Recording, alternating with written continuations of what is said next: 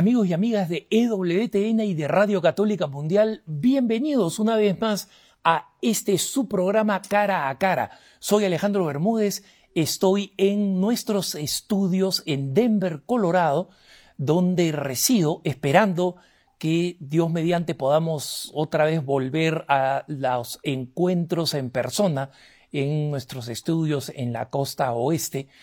Y tenemos en esta ocasión un invitado muy especial, es al, un sacerdote con el que he desarrollado una amistad eh, a la distancia eh, por el COVID, pero él ya me ha prometido que me va a recibir con una paella cuando podamos encontrarnos en persona.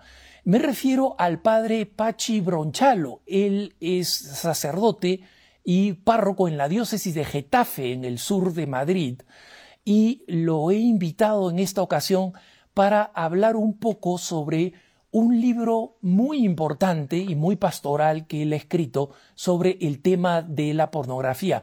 Padre Pachi, bienvenido al programa. Alejandro, pues muchísimas gracias, encantado de estar aquí de nuevo, de nuevo contigo y, cuente con esa paella, ¿eh? cuente con ello. ya estoy contando. ya veo. Padre, eh, muchísimas gracias por, por, darnos este, este tiempo. Tal vez nuestros televidentes y radioescuchas recuerden que lo tuvimos en un programa para hablar sobre la preocupación pastoral, el entusiasmo que tenía usted para tratar de eh, llegar a la gente más joven con el tipo de interrogantes que hoy se plantean eh, en el mundo extremadamente secularizado en el que estamos. Eh, pero recientemente usted ha venido insistiendo en otro libro muy importante que usted ha publicado, que es el tema de la pornografía. Eh, cuéntenos un poquito del el libro y qué cosa lo inspiró a, escribirlo. Bueno, pues es un libro que, que, se pudo publicar el año pasado que se llama Cuando el sexo te, atrapa, ¿no? Y tiene por subtítulo Entender, afrontar, ¿eh? lo tengo aquí, y sanar el problema de, la pornografía. Y bueno, pues lo que me movía pues, a publicarlo era, era observar, ¿no? pues las grandes dificultades ¿no? que hoy encuentran muchos jóvenes, muchos matrimonios, ¿no?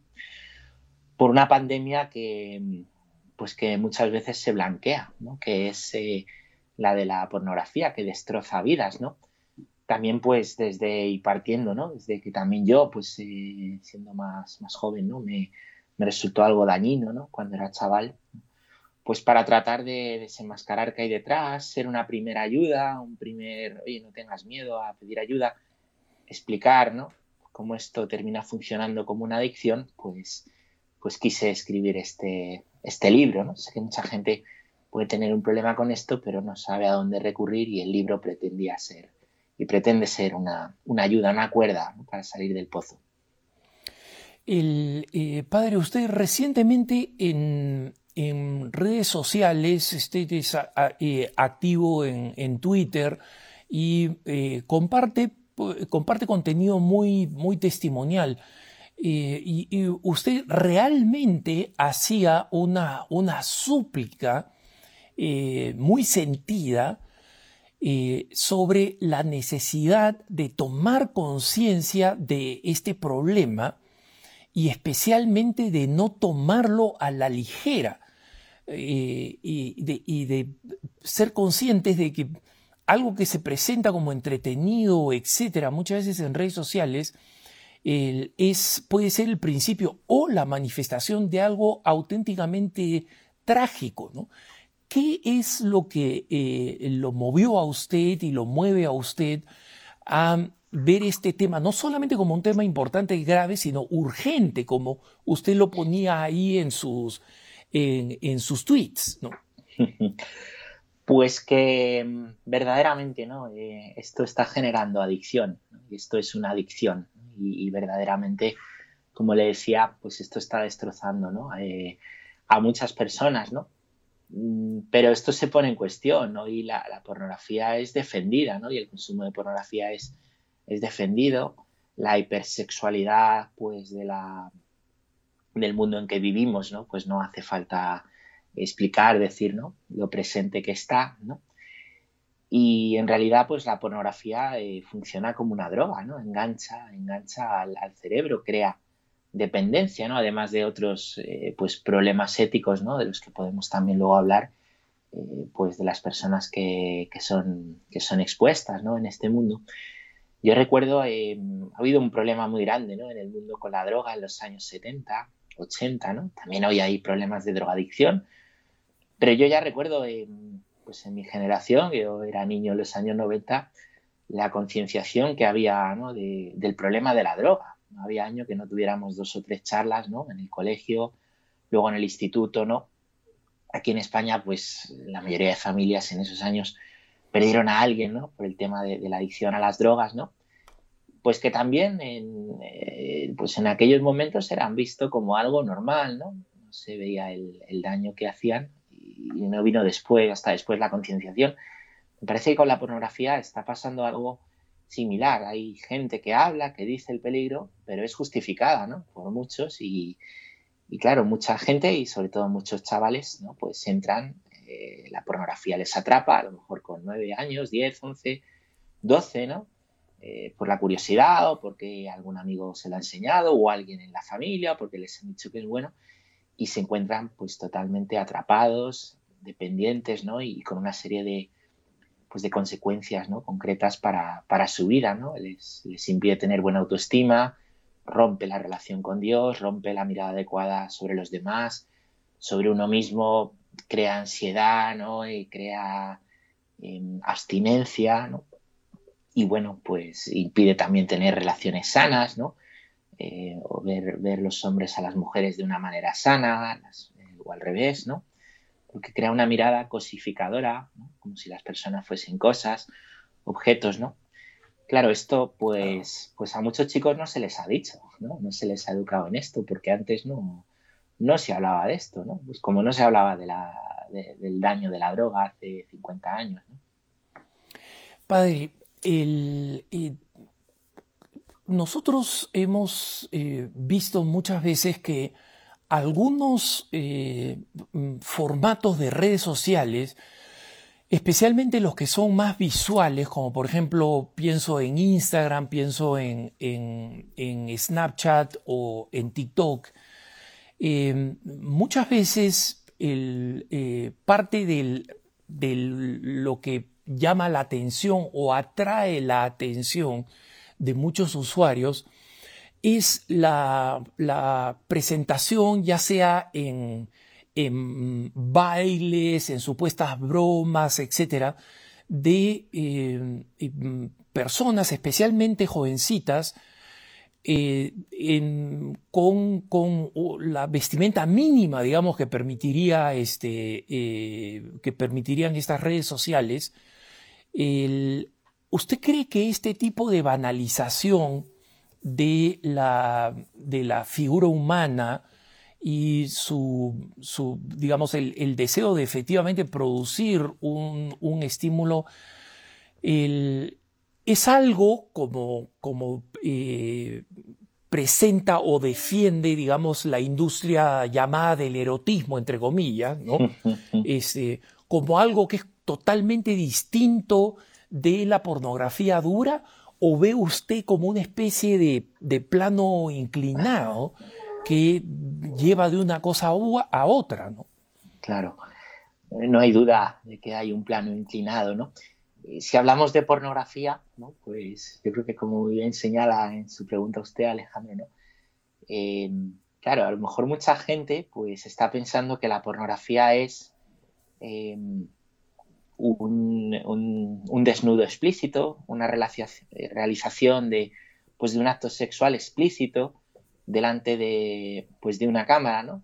Pero en realidad la pornografía es más, ¿no? La pornografía es eh, toda imagen, ¿vale? Cuando digo imagen, normalmente es visual, pero también puede ser una imagen, por ejemplo, narrativa o auditiva, ¿no? Hay pornografía en la música o hay también libros que, pues, que son totalmente pornográficos y son, son bestsellers, ¿no? Un porno blando, ¿no? Eh, entonces, claro, mucha gente no distingue, ¿no? No distingue Eh, y por eso, pues, todo lo que no sea un desnudo explícito o personas realizando el acto sexual, ¿no? Eh, pues les parece que, que, no es eh, pornografía, no. Hay que ver la intención, ¿no? Entonces, cuando una imagen, normalmente visual, pero puede ser auditiva, puede ser narrativa, tiene la intención, ¿vale? De que las personas que la están consumiendo la usen, ¿no? ¿eh? para excitarse o, pueda ser usada para eso o haya una intención ¿no? de, pues de, hacer una cosa de esa imagen, eso ya estamos hablando de que ahí hay pornografía, aunque sea pornografía blanda. De la misma manera le digo pues que a lo mejor hay expresiones artísticas que muestran un desnudo, ¿no? Eh, que muestran a lo mejor el eros, ¿no? la parte del amor erótico, eh, pues que pues cuadros ¿no? renacentistas, ¿no? que, no son pornográficos, porque el autor no está buscando, ¿no? Pues esa, no, está, está, buscando una, expresión ¿no? artística del amor. Entonces, hay que ver ahí mucho la, intención. Y está claro, ¿no? Que, pues que en ese plano, las, las redes sociales, ¿eh? en ese plano que lleva la pornografía, pues, pues son también un cauce, ¿no? Para que la, pornografía se, se difunda, se, se distribuya, ¿no? Eh, podemos encontrar eh, en Twitter, Twitter es un lugar donde, la, pornografía está permitida. En Instagram y en TikTok, eh, en teoría, la pornografía no está permitida. La, pornografía en este sentido, ¿no? explícita, ¿no? El, algoritmo de esas redes sociales está preparado para que cuando alguien sube ¿no? contenido sexual explícito, eso se bloquee. Pero claro, sí que se pueden subir pues imágenes subidas de tono, imágenes que tienden ¿no? pues a la, utilización del cuerpo de la persona que, la sube, ¿no? no hay ninguna duda. En concreto, además, Instagram y TikTok son las redes sociales que más utilizan los, los, adolescentes, ¿no? Y muchas veces, pues también se entra en una competición por el like, ¿no? Es por, por el, a ver quién tiene más me gusta. Y, y, hay adolescentes que caen en esa trampa, ¿no? De, pues de hacer cosas cada vez un poquito más subidas de tono, sin que el algoritmo les eche la foto para atrás, ¿no? Para tener más me, más me gusta, ¿no? Al final como si la autoestima fuera, fuera una cuestión de me gusta, ¿no? A este punto hasta Instagram, ¿no? Ha, dado la opción de quitar, de quitar los likes, ¿no? En TikTok es aún peor porque, eh, bueno, pues TikTok es una, red social de vídeo, donde además el vídeo es muy fácilmente descargable, ¿no? y donde pues también eh, se ha demostrado que hay pues personas que utilizan y descargan imágenes ¿no? de menores con malas intenciones, ¿no? Eh, temas de, pederastia, pues que después suben a, foros o a la, deep web, ¿no? Que lo llaman como aperitivos. Esto es muy duro de contar, muy duro de, decir, pero es, es la realidad, ¿no? Y TikTok especialmente tiene una hipersexualización de los menores, especialmente de, de las menores, ¿no? De las niñas, ¿no? Eh, pues eh, en TikTok lo que se muestra, ¿no? Y lo que recibe, ¿no? Una menor es que, hay que hipersexualizarse, ¿no? Que, que ya, pues, pues, tener un comportamiento de, mujer madura, ¿no? Bueno, ni siquiera es un comportamiento, ¿no? De, bueno para una mujer, ¿no? Pues para ganar más seguidores. Y la realidad es que sí, que, cuando hacen esos vídeos, ganan muchos seguidores. La realidad es que cualquiera puede estar mirando esos vídeos y son muy fácilmente descargables y en cualquier sitio pueden acabar pues esos, esos vídeos, ¿no? Haciendo pues, pues mucho más daño, claro. Eh, padre Pachi, usted en su experiencia pastoral, porque digamos, eh, una de las cosas, si no, digamos, la razón de fondo que usted lo movió a escribir este libro, es que, es que para usted es visible el daño que la pornografía produce, eh, no solamente en la sociedad, que ese es un tema que ya podemos, que, podemos abordar un poco más adelante, sino en, en las personas, en los individuos, en, en, seres humanos con los que usted interactúa, con, con los cuales habla, ¿no? Cuando eh, cuando usted experimenta el daño y es testigo del daño que la pornografía produce en la persona y especialmente en el alma, eh, ¿qué, es lo que usted ve? ¿Cuáles, cuáles son eh, los errores o los daños que esta mega industria billonaria niega y no quiere admitir.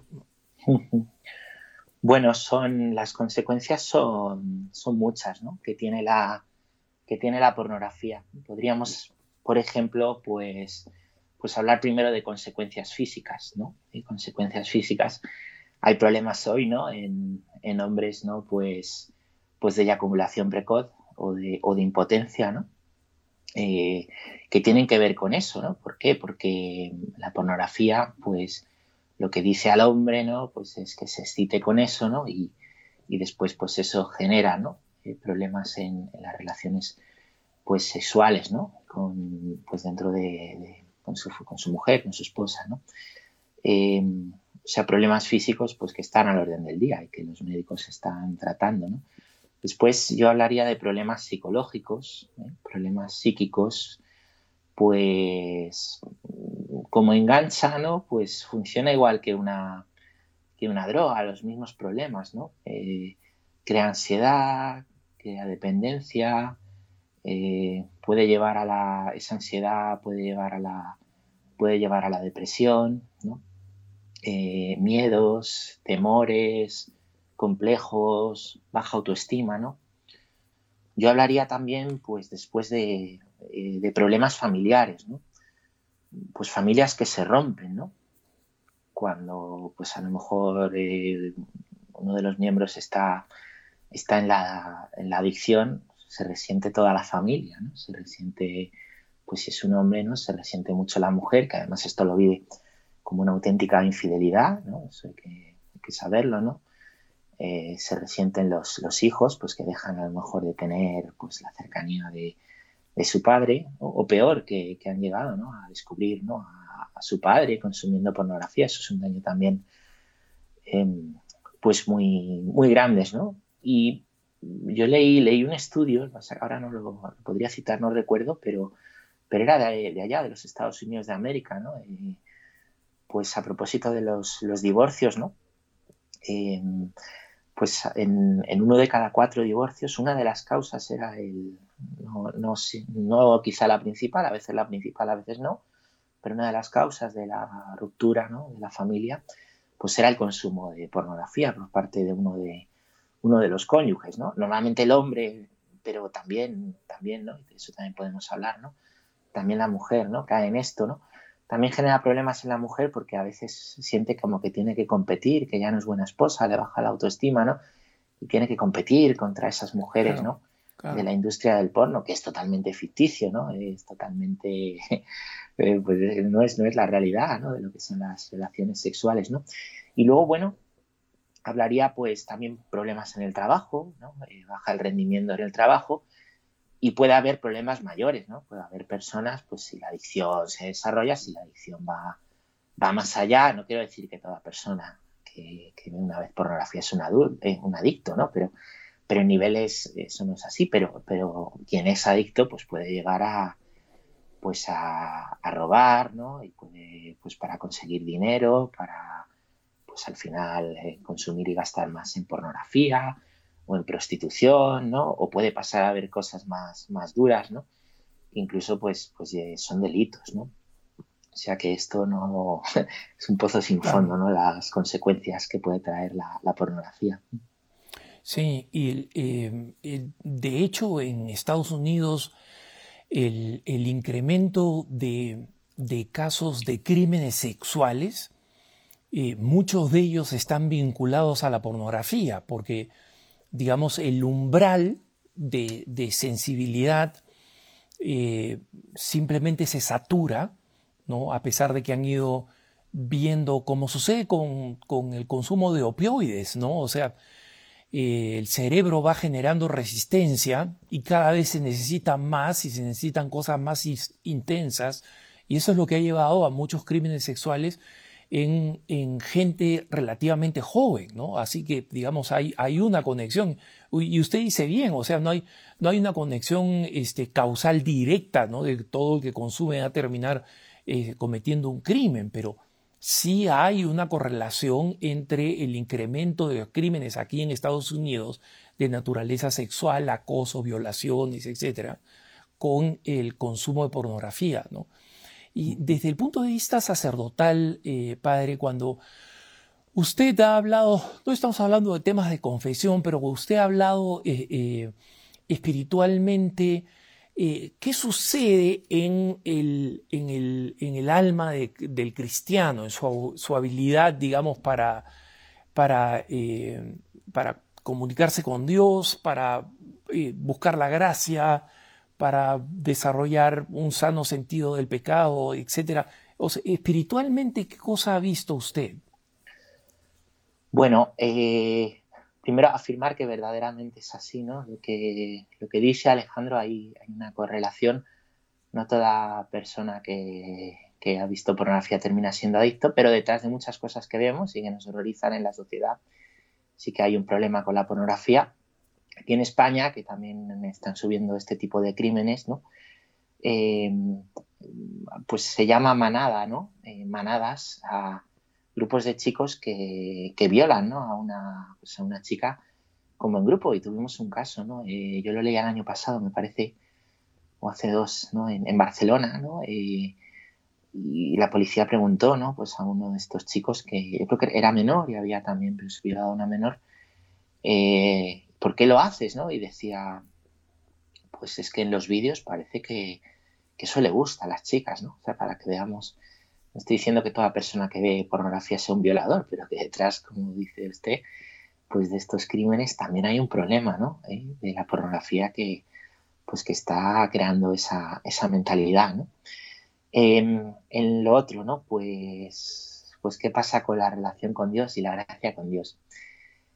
Em, lo primero, yo, yo veo que hay una consecuencia, ¿no? Yo, mi misión no es ser eh, psicólogo o psiquiatra, sino acompañar como sacerdote. También eso, pues en el libro también siempre digo que es importante tener ayudas desde varios ámbitos, ¿no? Eh, el sacerdote, pues es el espiritual, ¿no? Porque la pornografía quiebra eh, la, visión, ¿no? Que, que tenemos de Dios, ¿no? Nos engaña, ¿no? Hace creer a las personas que, pues, que no son suficientemente buenas para Dios, ¿no? O lo viven, ¿no? Pues de, desde un punto de vista de, es pecado que malo soy, es pecado que malo soy, es pecado que malo soy, ¿no? Cuando en realidad pues ya tienen totalmente atenuada la, libertad, ¿no? también son temas que da pues mucho, em, mucho, mucho dolor sacar, ¿no? Y, y bueno, pues muchas veces cuando una persona lo consigue sacar, ya está como muy, muy rota y sufriendo mucho las consecuencias, ¿no? Yo ahí sí veo la gracia y la necesidad de la gracia, ¿no? Eh, pues la gracia que se da en el perdón ¿eh? sacramental, el fortalecimiento que se da, ¿no? Pues en el, en el acompañamiento, ¿no? En el escuchar a la persona, en el irle, irle quitando miedos, ir también mostrando, ¿no? Que, pues que Dios no deja de, de, llamar, ¿no? Y que esto hay que tratarlo también desde las heridas, ¿no? Y que Dios se complace, ¿no? En, besar, pues, las heridas del leproso, ¿no? O, de la oveja que, pues, que está entre las zarzas, ¿no? Por hacer un símil, la pornografía serían, serían las zarzas, ¿no? Veo también la ayuda de, la vida eucarística, ¿no? Leí hace poco, no sé qué padre de la iglesia era, que decía, ¿no? Que la Eucaristía aleja a los demonios. Y verdaderamente en este tema es así, ¿no? De la comunión también fortalece, ¿no? Entonces, desde el acompañamiento espiritual, yo animo a la gente, ¿no? Y si alguien nos está viendo y tiene un problema con eso, que sean conscientes de que esto les, les va a tratar de quebrar la imagen de, Dios y la imagen de ellos, ¿no? Como que no somos suficientemente buenos para creer en Dios, ¿no? Y, y, eso es un engaño, eso es una tentación. Justamente, ¿no? Necesitamos también al Señor y la ayuda de la gracia del Señor para, pues, pues para poder salir y para ir adelante. Y el Señor no nos deja de, amar, no nos deja de, querer ¿no? en esa lucha. Estamos hablando con el padre Pachi Bronchalo, él es eh, párroco, es un, un, sacerdote muy dedicado a la evangelización y estamos hablando de un libro que él publicó el año pasado sobre la pornografía. Después de la pausa vamos a volver nuevamente con el padre Bronchalo para seguir hablando de este tema, no solamente sus trampas, sino también sus alternativas. Soy Alejandro Bermúdez, este es su programa Cara a Cara. No se vaya que ya volvemos.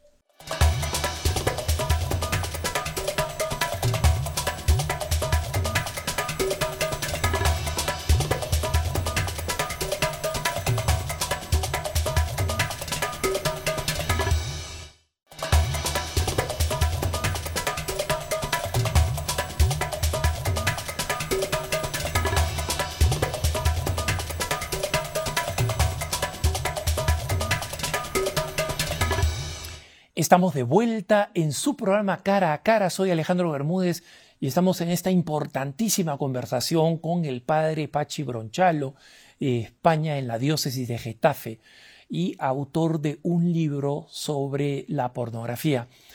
Eh, padre, eh, hablemos un poquito del tema de la, de la industria, ¿no? En Estados Unidos los problemas relacionados a la pornografía han ido creciendo en todos los ámbitos, desde eh, la manera como los hombres se están relacionando con las mujeres o viceversa, o completamente distorsionados por la pornografía como si eso fuera la realidad, el problema de las adicciones, el incremento de la violencia sexual, a veces intrapareja, otras veces, como hemos hablado, de eh, acoso sexual eh, eh, y violaciones.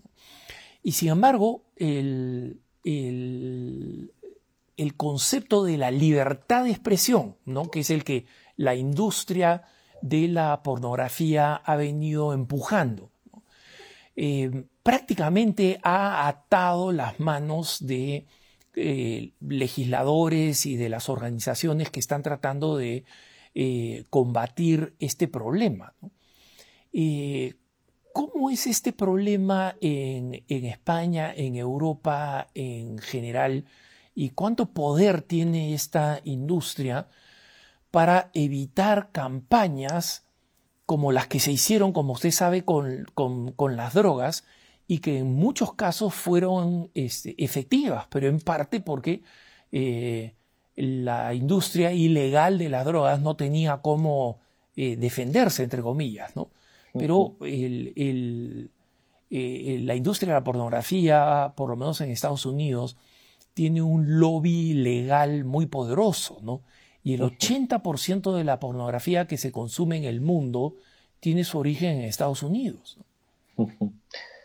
Claro, pues efectivamente aquí eh, la mayor parte de la pornografía que se consume viene también de, Estados Unidos y en ser conscientes del problema yo creo que vamos un poquito por detrás. ¿no? yo todo lo que leo para poner coto ¿no? pues a esto viene de, Estados Unidos donde creo que ya están haciendo frente al problema. ¿no? Aquí en Europa, pues por ejemplo en, Francia ¿no? ya, ya se está debatiendo ¿no? Que me parece que en algunos estados de los Estados Unidos ya se ha hecho, ¿no? De, declarar esto como un problema de salud pública, ¿no? En España ya va habiendo algunas voces, ¿no? Ya se ha escuchado en el Congreso decir, esto es, eh, como diciendo, con todo lo que hablamos ahora de, feminismo y de defensa de la mujer, y esto es, esto es lo más contra la mujer que hay, ¿no? Va habiendo algunas voces que van hablando de, van hablando de esto, ¿no? Pero bueno, la realidad es que aquí también hay, hay, un, hay un blanqueo de la pornografía en muchos ámbitos, ¿no? en muchos, muchos ámbitos. pensaría, pues, por ejemplo, la pornografía aparece ¿no? aquí en España ¿no? en, en, programas pues, de estos que llaman de late night, ¿no? Eh, en la noche, entrevista, distendidos, ¿no? Pues esos programas normalmente al invitado que llevan a hablar, ¿no? Eh, pues es para pues promocionarle porque ha sacado un disco, porque ha sacado un libro, porque va a hacer una gira, ¿no? Y sorprende, ¿no? Sorprende ver cómo en, alguno de estos programas, ¿no? Que son aquí los más vistos por los jóvenes, pues en ocasiones va algún actor, alguna actriz, eh, pues, pues porno, ¿no? Eso es una forma de blanqueo. Lo hemos visto, ¿no? Aquí en Europa, eh, al llegar la pandemia, ¿no? Muy curioso como en los informativos eh, salió la noticia, ¿no? De, de que las, las páginas eh, pornográficas no más grandes del mundo que vienen todas de Estados Unidos, efectivamente, ¿no? Tenían descuentos, ¿no? Como descuentos, descuentos Prime, ¿no? Primero fue en Italia, luego fue en España, imagino que fue en todos los sitios. Lo curioso es que esto salía en las noticias, ¿no? en la pandemia ha habido muchos sitios donde ha habido descuentos, ¿no? Pues las empresas de, eh, pues de reparto, ¿no? De mensajería o las empresas de, llevar comida a casa, ¿no? Pero, es que esto salía en las noticias, ¿no? Y pues todo eso me habla de que, de que esto es una industria que mueve muchísimo dinero, que aquí hay muchísimo dinero en juego detrás, ¿no? Y claro, esto es un auténtico mercado de carne, ¿no? Y, y pues mm, ese mercado de carne hay que blanquearlo. Y se blanquea así, ¿no? Se blanquea así. Pues ahora la pornografía se está acercando a la mujer, presentándose como menos eh, machista, ¿no? Por así decir, ¿no? Se habla de la pornografía para, para mujeres, ¿no? Eh, ahora la pornografía pues se, está presentando como educativa, ¿no? Para los más jóvenes y que, es, que es buena, ¿no? O que sí hay que hacer un porno más, más ético, ¿no? La realidad es que es cosificadora la pornografía, ¿no? Que se mueve mucho dinero detrás que los propios actores, actrices, ¿no? Que, hay veces que los que son aclamados en estos programas de televisión, ¿no? Pues, pues que están dentro de una trituradora de carne, que una búsqueda rápida en Google pues, podrá mostrar testimonios de, de, chicos, sobre todo chicas, que han salido de ese mundo, ¿no? Y lo que, lo que cuentan, ¿no? Que es horrible, que es, que es terrible, ¿no? Entonces a mí lo que más me preocupa aquí es eh, el blanqueo, el blanqueo que hay. Es muy interesante, ¿no? Hay en España hay un chico que se llama Ismael López Fauste, que, trabajó eh, pues como periodista para, el blanqueo de esta industria, ¿no? Como escribiendo, él lo cuenta, ¿no? Artículos, artículos falsos, ¿no? Pues eh, en revistas, en sitios especializados, ¿no? Sobre el mundo de la pornografía. Cuenta cosas muy duras, ¿no? Sus vídeos se pueden encontrar en, YouTube y cuenta pues, pues todo el sufrimiento que hay detrás, ¿no? los abusos, la drogadicción, los, Em, pues las vejaciones ¿no? a las que están sometidas ¿no? las, las personas que, que, están ahí dentro. ¿no? O sea que, que, me parece que aún nos queda mucho por, por recorrer ¿no? Eh, y por hacernos fuertes en, en, desblanquear este tema ¿no? que ahora se está intentando blanquear con tanta fuerza. Padre, eh, hablando del blanqueo, eh, no solamente es decir de, tratar de presentar la pornografía como algo normal, como algo que no afecta a nadie, como algo que es consensual, consensuado en todos los lados, ¿no? Los actores y las actrices, los productores, todo el mundo está contento, todo el mundo lo hace con absoluta libertad. Y eh, lo mismo los consumidores, nadie los obliga, etcétera pero en esto juega parte también el, tipo de presión social que se ejerce contra aquellos que eh, defienden la modestia. O sea, no estamos hablando acá de extremos de puritanismo que no quieren que se, que se hable del sexo, etc. Pero la manera como son ridiculizadas las personas eh, que que creen en la modestia, ¿no? que creen que eh, el sexo precisamente por su nobleza en el, contexto de, de, la vida humana, en el contexto del plan de Dios, etc., eh, consideran que tiene que ser pues, eh, protegido y tratado con cuidado. Y mucha de esta presión eh, mm, en los correos electrónicos que, recibo, por ejemplo, eh, muchos jóvenes dicen que se, se, mm, encuentran no solo en el, en el mundo de, los medios masivos, donde es, es, obvio, donde es evidente ¿no? La cantidad y la vulgaridad de bromas sexuales que se toman como algo completamente natural, como algo liberador, ¿no? como algo eh, contemporáneo, moderno, progresista, eh, sino en el mundo de la academia, es decir, en la universidad como, eh, y, en las escuelas, ¿no? como la llamada educación sexual básicamente pretende normalizar no solamente la, cualquier forma de, de, complacencia sexual, cualquier forma, eh, sino también el, eh, formas que son, que son patológicas, ¿no? que llamamos parafilias, que los, los psiquiatras llaman parafilias porque precisamente son eh, formas patológicas. Y eh, sin embargo, al mismo tiempo, consideran que el único que está enfermo o mal es el que no quiere eh, participar o aceptar estos criterios como, como verdaderos, válidos, dominantes, modernos y virtuosos, ¿no? Es así, y los jóvenes lo tienen difícil porque van a por ellos, ¿no? Van a por ellos.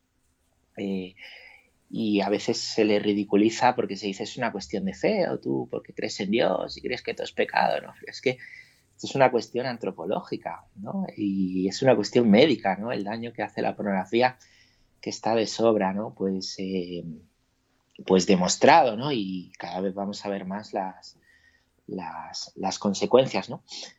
Pero es verdad, van a por los jóvenes. Yo les diría a los jóvenes que, que no se desanimen, en ser distintos, o en ir contracorriente, o en, o en chocar, no pasa nada, ¿no? Leía, me parece que era, no, me acuerdo ahora, eh, me parece que era así, de, de, eh, Save the Children, ¿no? Un informe de, Save the Children, donde habían hecho como cuestionarios a jóvenes, ¿no? Sobre la pornografía, ¿no? Algunos reconocían tener problemas, ¿no? Y, a uno le preguntaban, eh, ¿cómo encontraste pornografía por primera vez? Y él dice, yo no, yo no encontré pornografía, la pornografía me encontró a mí, ¿no? Es decir, que es que la pornografía es invasiva, está en todos los sitios. Eh, pues eh, todo lo que hay detrás, ¿no? Y todo el dinero que se mueve y las empresas, pues saben, ¿no? Que, al final un joven, un niño, un joven que pues que vaya a empezar a consumir pornografía en la adolescencia, a lo mejor es un futuro adulto que, va soltando dinero eh, todos los meses, todos los meses, ¿no? Por eso es tan importante el, blanqueo. ¿Cómo hemos llegado aquí? ¿Cómo hemos llegado a esa visión? Eh, yo creo que esto viene de muy atrás, o sea que la pornografía es la última, bueno, la pornografía no es nada nuevo, ¿no? Pero, pero sí este gran problema con la pornografía, pues es lo último de una larga cadena que viene con romper lo que San Juan Pablo II llama la antropología adecuada, la visión adecuada del hombre y de la mujer, ¿no?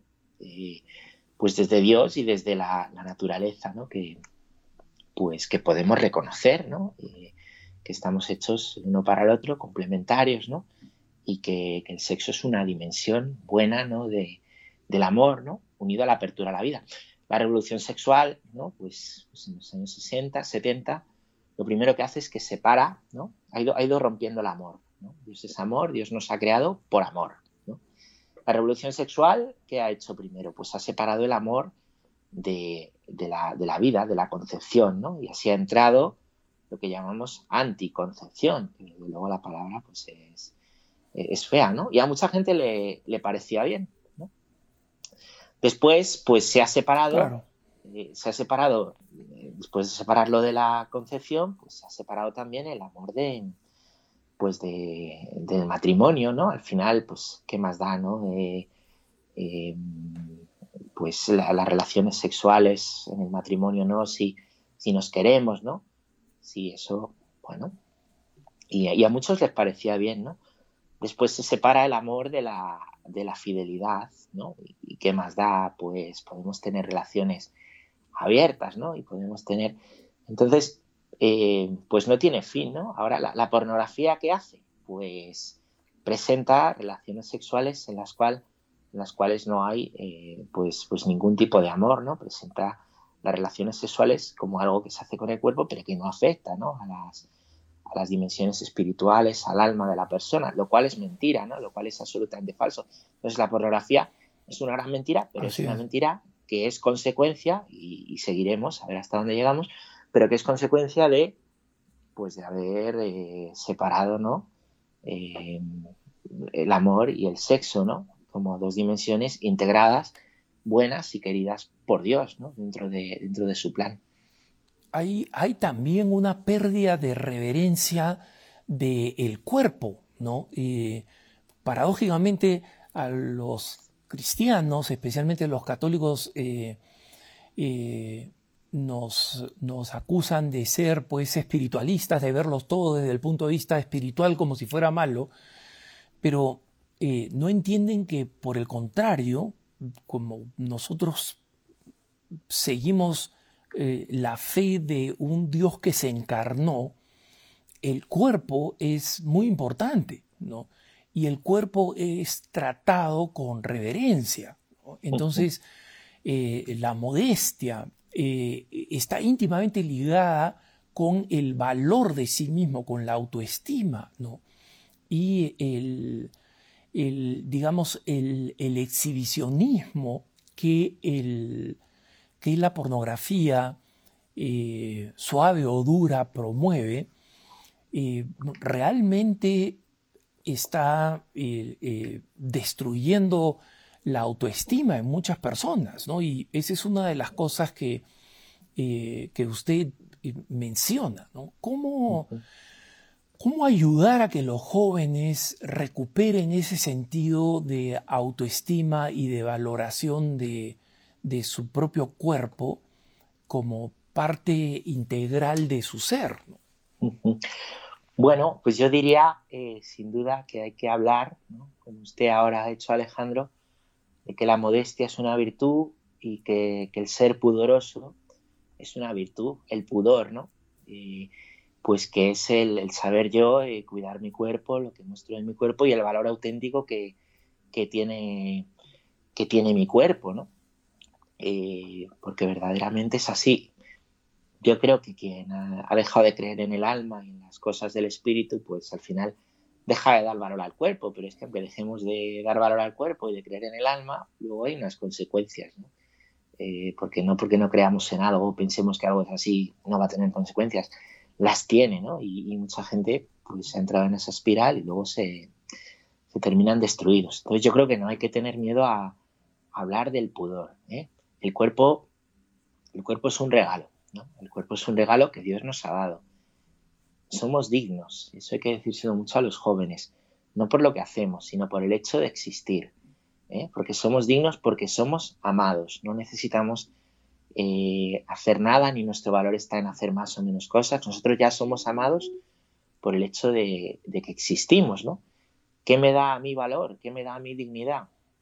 La mirada de quien me quiere. Y si nadie me quiere, Dios te quiere, ¿no? Y después, eh, pues, pues busca, ¿no? quien te quiera de verdad, ¿no? Busca y rodeate de personas, de amigos o la propia familia, ¿no?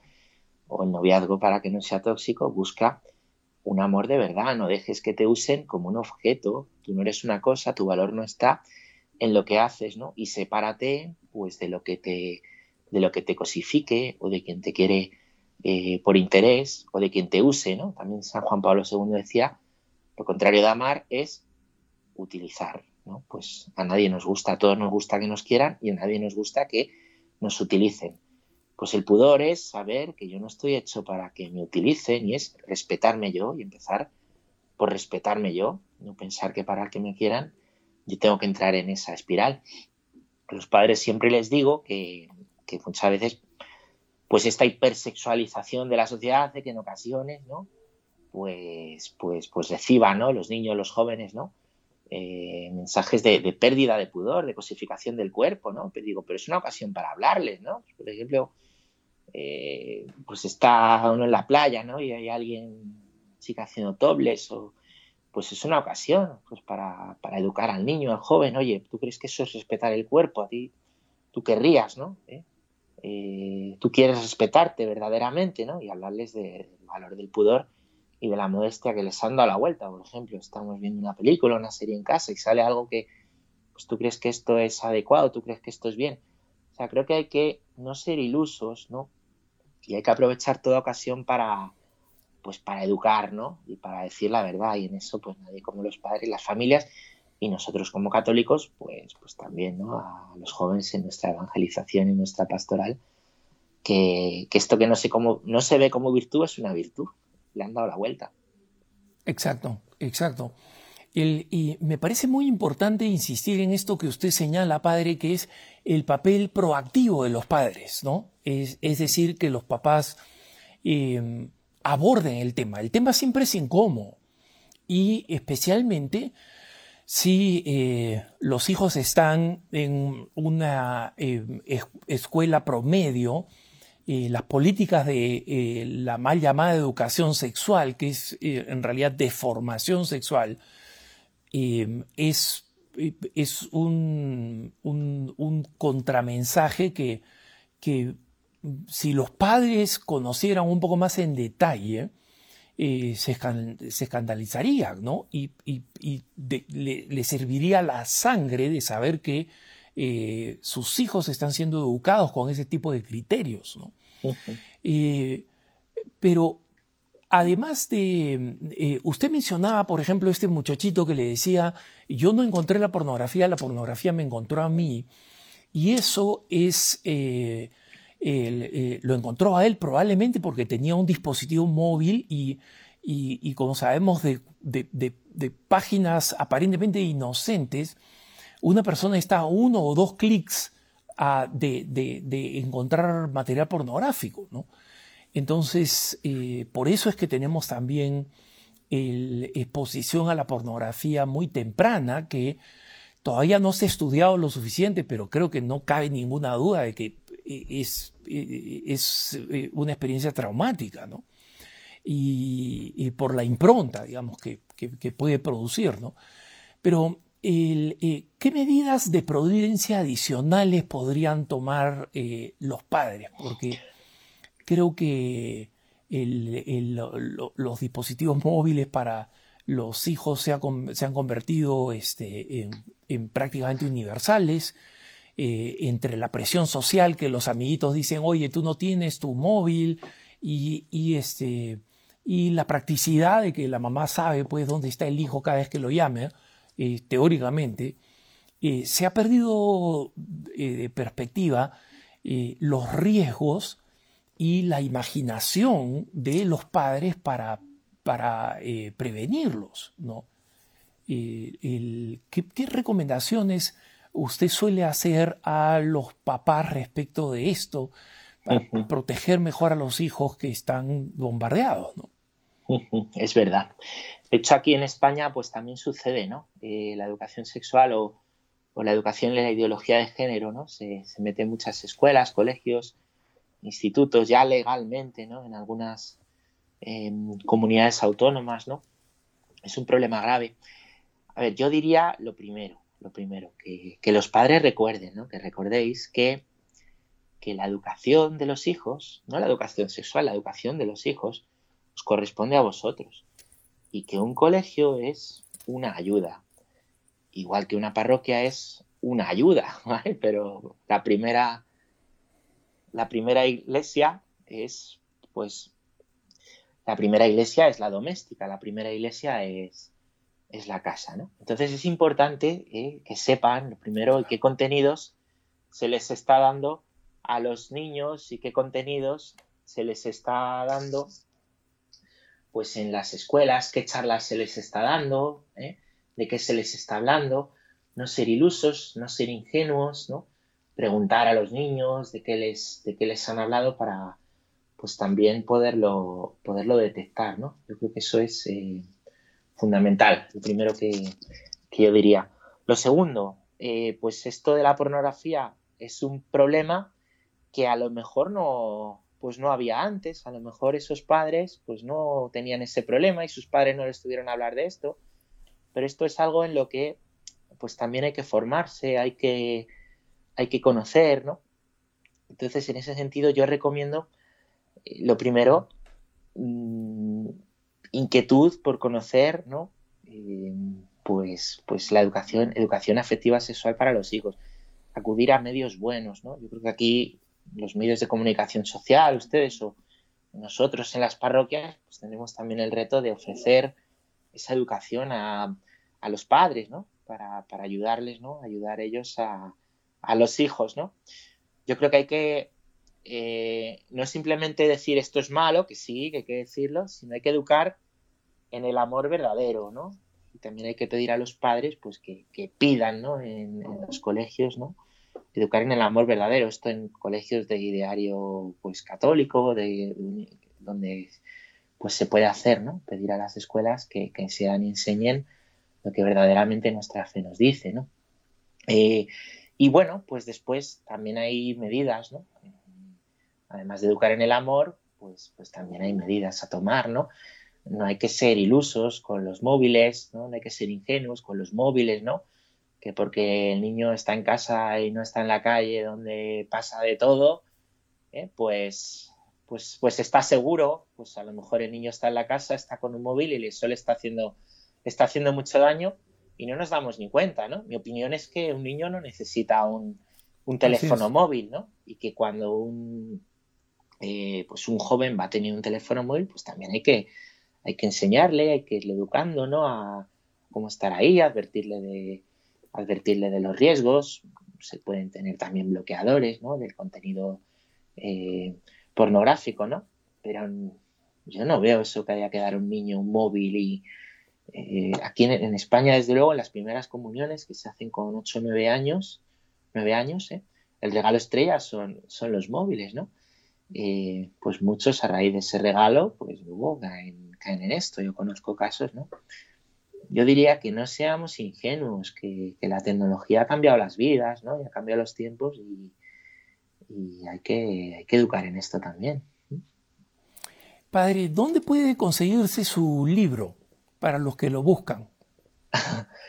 bueno, eh, aquí en España está en las librerías, se puede pedir, librerías católicas siempre es más fácil, eh, o en Amazon, y ahí en, en América, pues la editorial, eh, se llama Nueva Eva, pues eh, tiene, está en, Amazon, se puede conseguir, que yo sepa, ¿no? Seguro en, Amazon, por lo que ahora llaman impresión bajo, bajo demanda, ¿no? Entonces, eh, pues en Amazon se puede, se puede encontrar y yo pues espero, eh, desde luego esto no es aquí para hacerme publicidad, que no gano nada con el libro, sí que espero que sea pues para, hacer bien a mucha gente y sí que yo recomiendo, ¿no? Pues es una lectura sencilla para personas que pues que quieran conocer un poquito más, andar un poquito más en el tema, ¿eh? como un primer contacto, ¿no?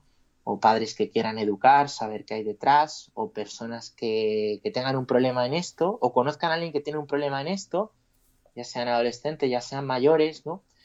Pues que sepan un poquito lo que hay detrás, ¿vale? Que, que también puedan ver, pues, pues desde la antropología adecuada, ¿no? El problema, reconocerse en lo que les pasa, y, ayudar a otros y también pues incluye un dossier con otras ayudas posteriores pues si ya las cosas van a más, ¿no? Porque hay, hay que distinguir, ¿no? Lo que son caídas esporádicas en pornografía de un vicio, que es un mal hábito, ¿no? Que, que, ya se va repitiendo, que puede terminar en una adicción, ¿no? Esto también, pues, es ver dónde estamos, dónde está la persona y cómo ayudar en cada caso y cómo ayudarme, ¿no? Y la formación es un punto importante, ¿no? En esta ayuda, por eso es el libro.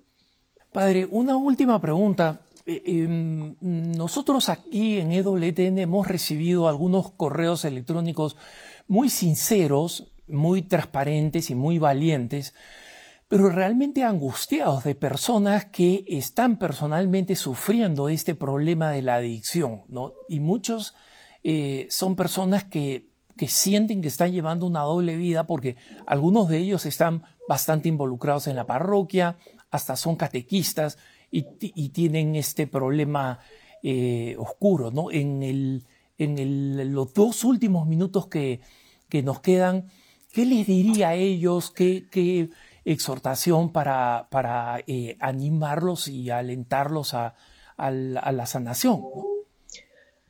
Pues que el Señor les quiere mucho, que no se escandalicen, que eh, pues la, realidad hay que afrontarla, no pasa nada, ¿no?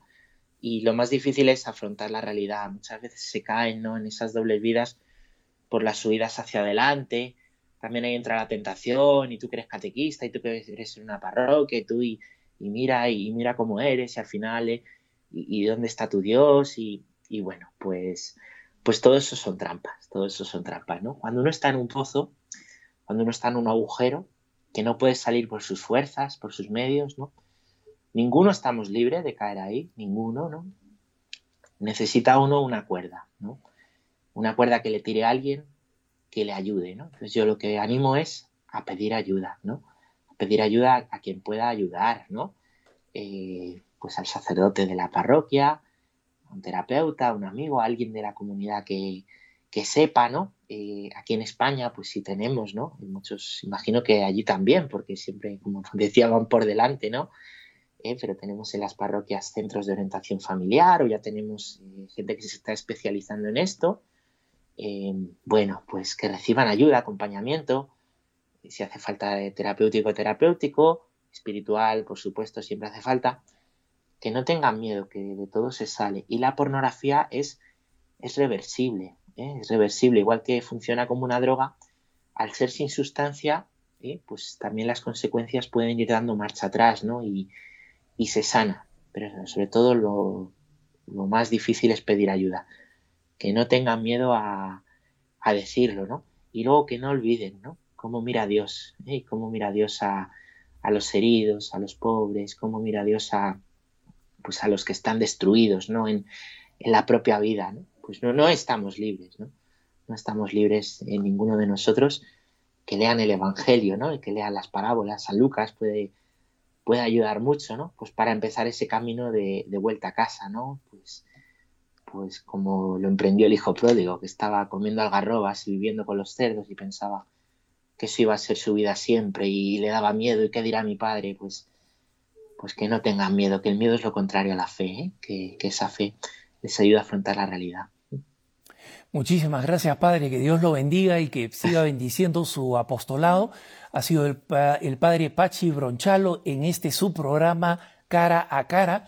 Oremos por su ministerio, recen también por mí. Yo, Alejandro Bermúdez, los dejo eh, en compañía de la mejor programación católica EWTN y Radio Católica Mundial. Y conmigo hasta la próxima. Que el Señor los bendiga.